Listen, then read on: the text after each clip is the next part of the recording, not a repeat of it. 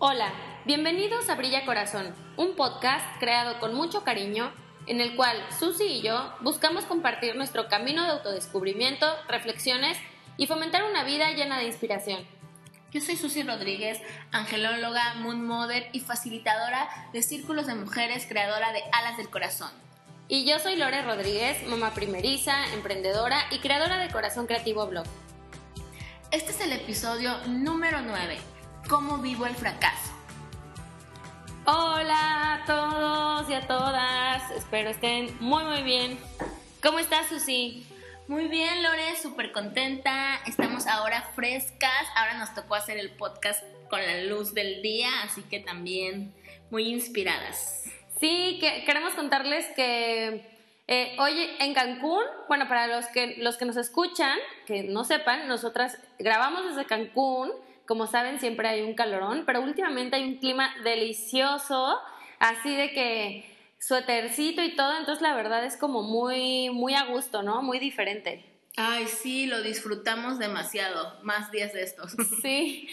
Oigan, pues eh, hoy tenemos un tema muy interesante y es que esto se los debo de decir, Su. O sea, llevamos dos horas, dos horas hablando de nuestras experiencias de fracaso y ya dijimos, bueno, creo que ya hubiéramos grabado siete episodios, pero era momento de ahora sí empezar a grabar, así que traemos muchas experiencias frescas que les queremos compartir con el ánimo de, de, compartirles cómo vivimos estos fracasos, o sea, cómo nos hacen sentir y cómo los, los dejamos fluir.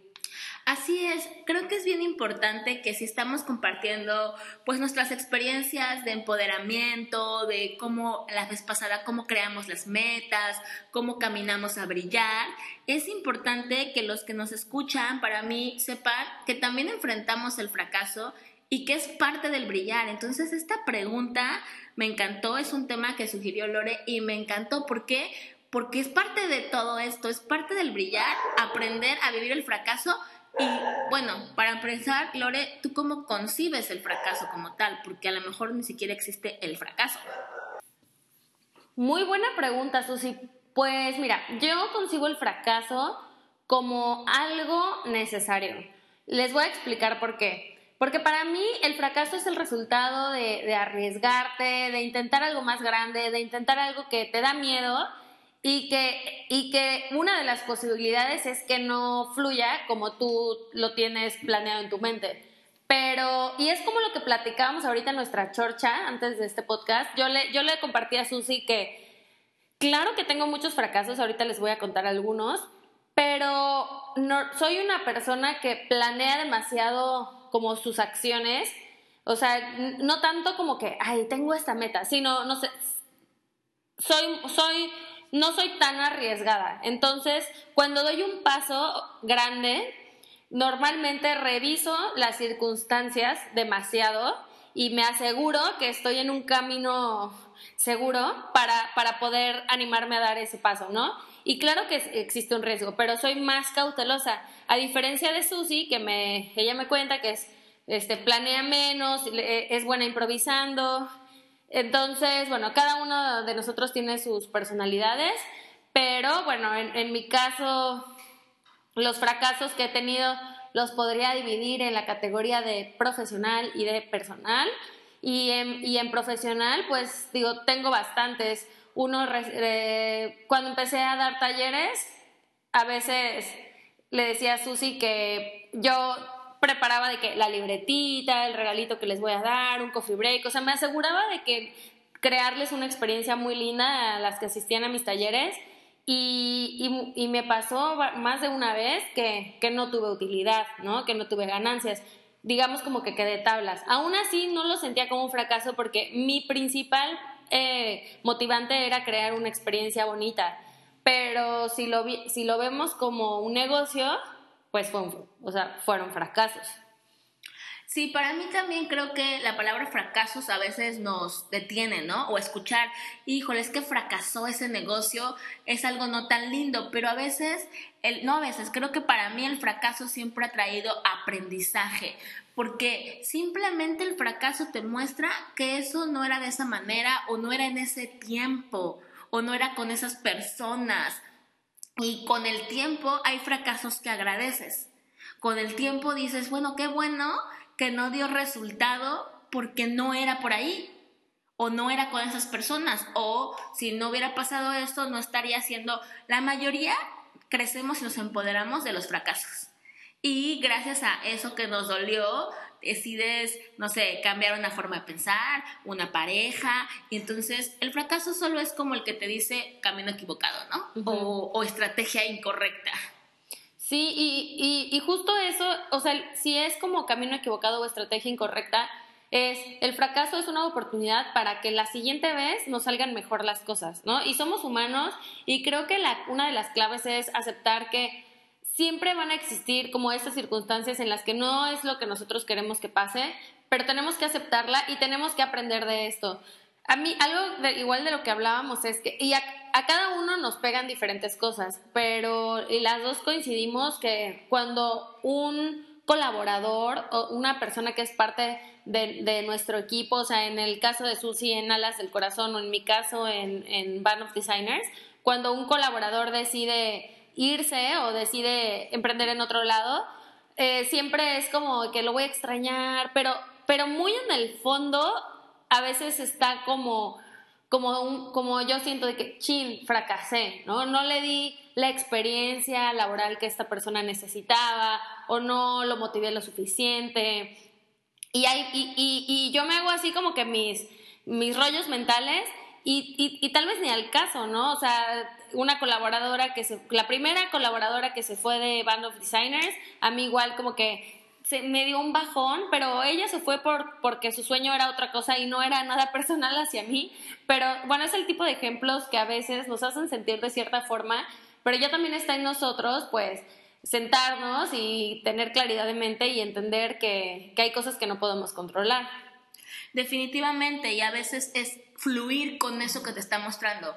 En mi caso, yo le contaba a Lore que cuando yo inicié, tuve muchos momentos donde decía, algo no está funcionando en la fórmula, ¿no? Porque si yo escucho, leo, y así me la pasaba, porque tenía mucho tiempo libre sobre éxito, positivismo, atraer, y de pronto me esmeraba por mi taller y ponía, como dice Lore, invertía y no llegaba nadie. Por supuesto que las emociones que contactaban eran de fracaso, eran de que a lo mejor no soy tan buena o a lo mejor no es lo que tengo que hacer, pero siempre algo dentro de ti, en el caso de mi misión, decía, es que no me veo en otro lado.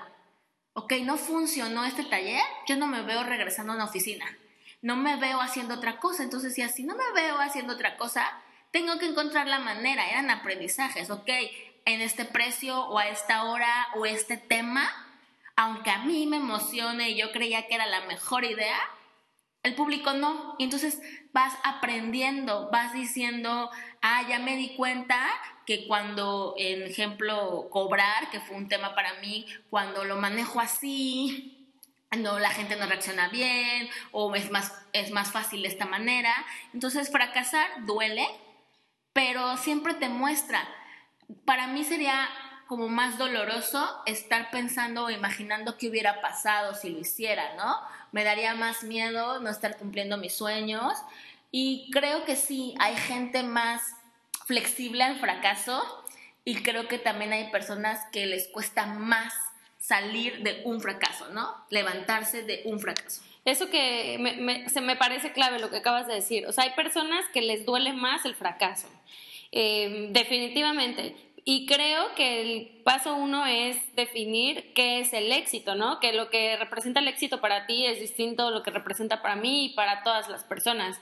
Entonces, eh, ahorita como que me hizo clic en que también hablábamos de eh, el primer, el primer año de Band of Designers, eh, nuestra, toda nuestra utilidad la, la invertimos en, en personas, o sea, en contratar gente, en crear un equipo ni siquiera en una oficina, porque trabajamos en un lugar muy sencillo, muy pequeño, pero nosotros necesitábamos pues talento. Ahí fue nuestra inversión. Si hablamos como de la utilidad que tuvimos ese año, realmente pues fue muy, muy este, modesta, por decirle de una forma.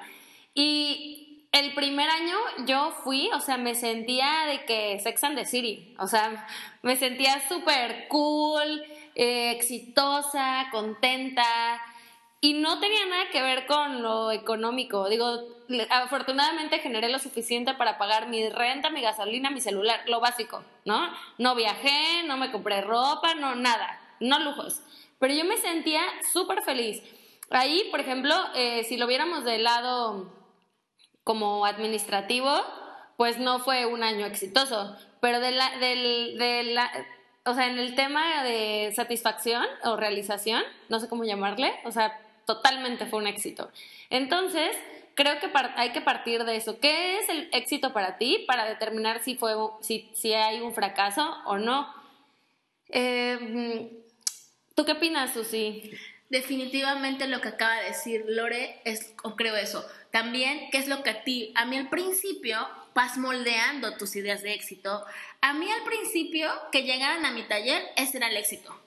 O sea, yo de repente decía, ya voy a ver cómo resuelvo mis temas económicos, ya voy a ver cómo cambio esto, pero para mí mi realización era que el taller estuviera lleno y que la gente se fuera feliz. Entonces al principio eso me dio mucho motor, porque decía, bueno, salí tablas o a veces es como ni recuperé, pero ay, ¿viste qué feliz fue la gente? Wow, ahora quieren que haga otro taller. Sí, el reconocimiento, o sea, para ti el reconocimiento de tu esfuerzo, de tu energía. Y que, y que la gente se nutriera, o sea, el ver que era como sí les funcionó, ¿no? Que la gente me compartiera sí cambió algo o sí eh, sentí mucha sanación, entonces era como, wow, misión cumplida con el tiempo, pues también fui aprendiendo que había cosas, como tú dices, que pues sí, yo me sentía muy realizada, pero por otro lado, pues no tenía una congruencia en que las facturas se tienen que pagar, en que no estaba teniendo como ciertas cosas que yo necesitaba y entonces pues comencé a hacer cambios, pero yo creo que eso se va modificando y si tú nos estás escuchando y de verdad quieres como emprender, brillar, como lo platicamos, tienes que aprender a hacer el fracaso tu aliado, porque nadie se salva del fracaso. Porque además hay gente que hasta llegar tarde lo consideran un fracaso porque yo quería ser la más puntual. No me comprometí, o sea. Exacto. O eh, no sé si te ha pasado, pero cuando tú sueñas algo específico, a veces nos volvemos muy no sé, en mi caso, obsesivos de, es que tenía que ser con hojas rosas. Y yo soñé que íbamos a trabajar con las hojas rosas. Y con el tiempo vas aprendiendo también a fluir, ¿no? A fluir con que por algo no se dio así, o no se dio en ese horario, o no se dio con estas personas. Entonces, a, aprender a observar y también a escucharlo, porque hay fracasos que sí necesitan de tiempo. Hay fracasos que van a necesitar de tu introspección, de tu lágrima, de tu, para mí, el mayor aliado ante el fracaso son mis amistades. O sea, el sentarme... Como tu red de apoyo. Exacto, sentarme y decir, me siento así, porque a veces te hacen ver que no es tan grave tu fracaso. Sí, sí, sí, sí, o sea, y, totalmente de acuerdo.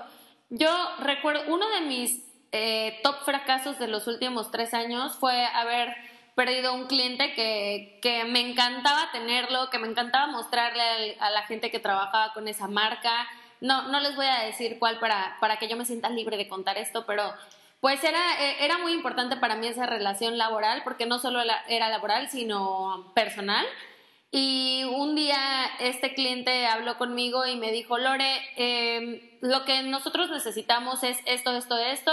De ustedes solo recibimos esto creo que no, no, no vamos a poder trabajar juntos más a partir del siguiente mes. Muchas gracias. Y yo sentí horrible, o sea, me sentí de que, o sea, no, no, como si no fuera capaz de llenar expectativas, me sentí como sin el talento suficiente, sentí que, que ya nadie iba a confiar en mí, y la verdad, o sea, lo, fue como un luto en el sentido como, no, no, no solo fue el cliente, o sea, fue mi ego, fue, mi autoestima. Creo que yo le di demasiado peso. Ahora que lo pienso, exageré, pero en ese momento, pues lo sentí, lloré, me desahogué con Daniel como siempre. Él es mi red de apoyo, ¿no? En, el, en los fracasos laborales. Y, y un año después, es mismo cliente, en otro proyecto súper diferente, nos pidió otra cotización, la hicimos, y hasta la fecha seguimos trabajando. Nos volvió a contratar. ¿qué, ¿cuál fue mi aprendizaje? Es que ese año no era el momento. O sea, ese año yo todavía no había madurado lo suficiente, no teníamos el equipo suficiente. Y, y, yo creo que no era un tema de talento, era un tema de tiempo. O sea, éramos muy pocas personas con, con la carga de trabajo que en ese momento teníamos. No cobrábamos lo suficiente, entonces trabajábamos mucho, ganábamos poco.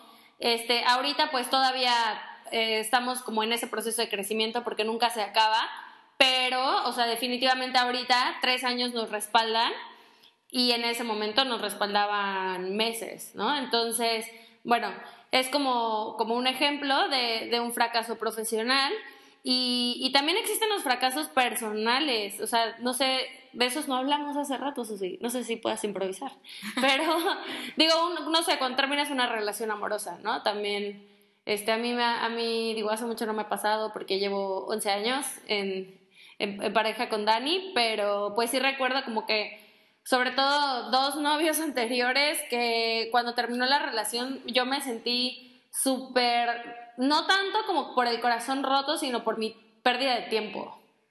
O sea, de que, qué así, qué fracaso, o sea, desperdicié tres años.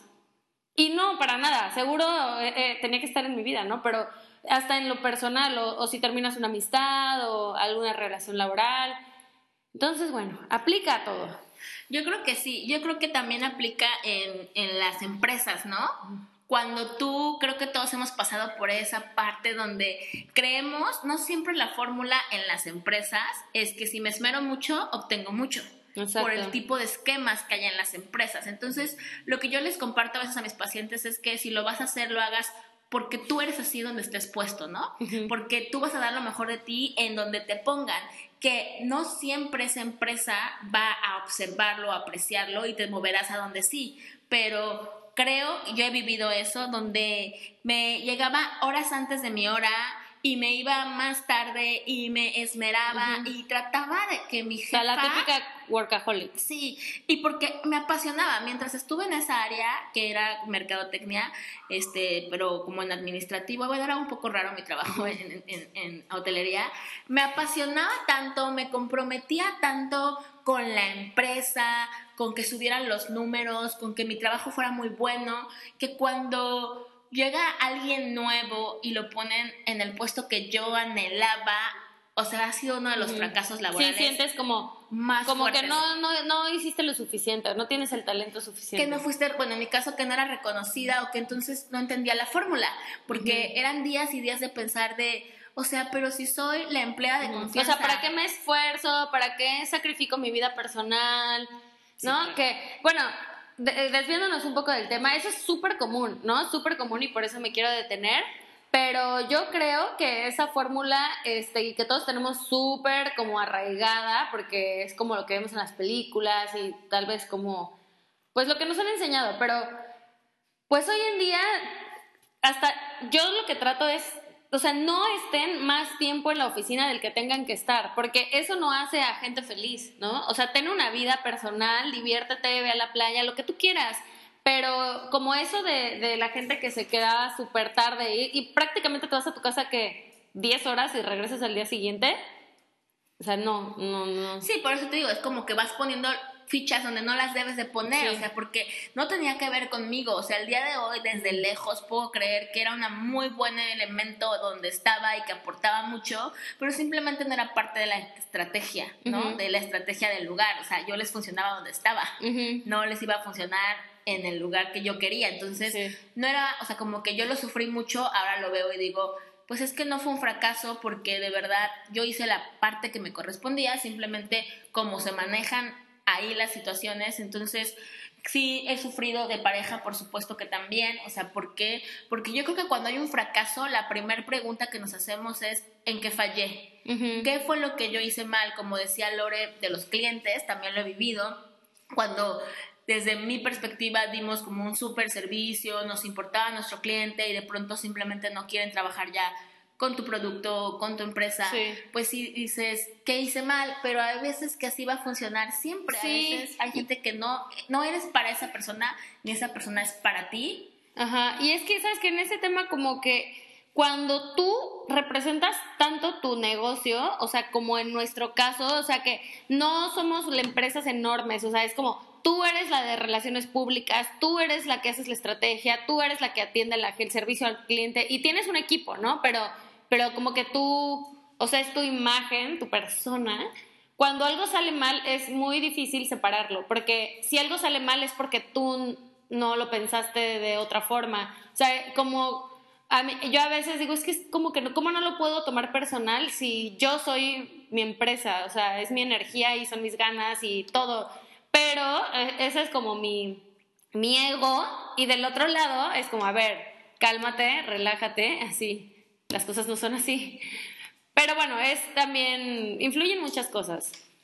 Exacto, y es al final es aprender a no tomarlo personal, más los que nos están escuchando, mi consejo sería como que no tomes personal lo que a veces los otros observan y más los que comienzan, Lore. Yo creo que esto lo queríamos compartir mucho para quienes emprendan en lo que sea, hacer pasteles, enseñarles a los hijos a hablar inglés, o sea, cualquier proyecto que tú dices quiero realizar esto, aprender a separar donde realmente es porque tú no lo estás haciendo bien o porque solo es un aprendizaje o porque solo no era el momento y no tomarlo tan personal que hoy cada día trato de sufrirlo menos, como dice Lore.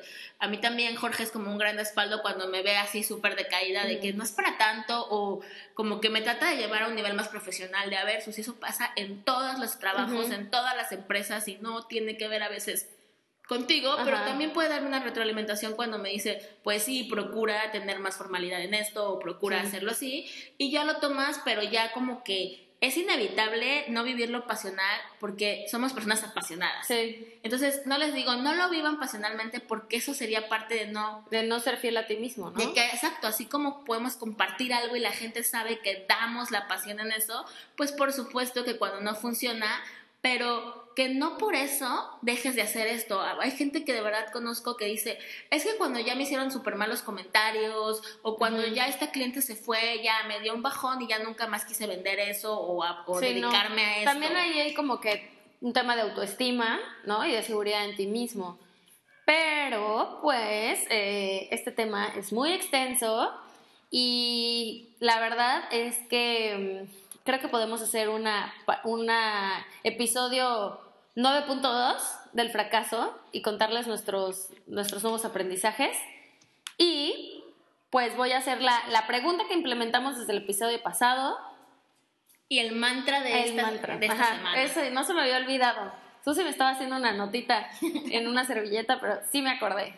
Susi, ¿cuál es, cuál es el mantra de El mantra de esta semana es abrazo mis talentos y los pongo al servicio del mundo. Muy bien, muy bonito.